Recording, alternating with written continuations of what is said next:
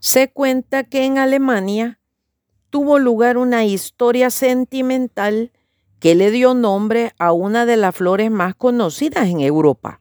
Es la historia de un músico pobre que amaba intensamente a su novia. Queriendo ofrecerle el más alto grado de felicidad, se fue de su lado con el propósito de hacer fortuna y lograr fama. Cuando hubo ganado ambas cosas, regresó a su pueblo para unirse a su prometida. Una noche paseaban a orillas del río Rin, cuando él vio en la ladera de un barranco un grupo de florecillas azules que quiso cortar de inmediato para ofrecérselas a su dulce compañera. Al procurar alcanzarlas, su pie resbaló, haciéndole perder el equilibrio y deslizándolo a las corrientes de las aguas turbulentas.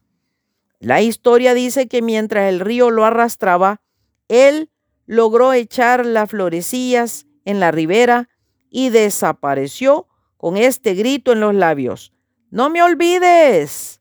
Desde entonces hasta ahora, esa pequeña florecita tomó ese nombre con el cual es conocida no solamente en Europa, sino en todas partes del mundo. Ellas son el símbolo de un sacrificio, un monumento del amor de un hombre hacia una mujer.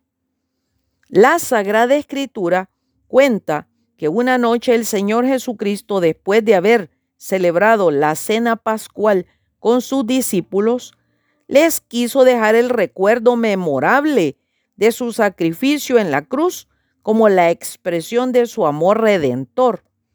Tomó pan y lo bendijo, lo partió y luego distribuyó a todos diciendo, esto es mi cuerpo que por vosotros es partido y tomando la copa le dio diciendo, tomad esto y repartidlo entre vosotros. Haced esto en memoria de mí. Desde entonces hasta nuestros días, esto es el símbolo más emotivo, el acto conmemorativo del sacrificio del Señor Jesucristo como expresión de su amor por el género humano.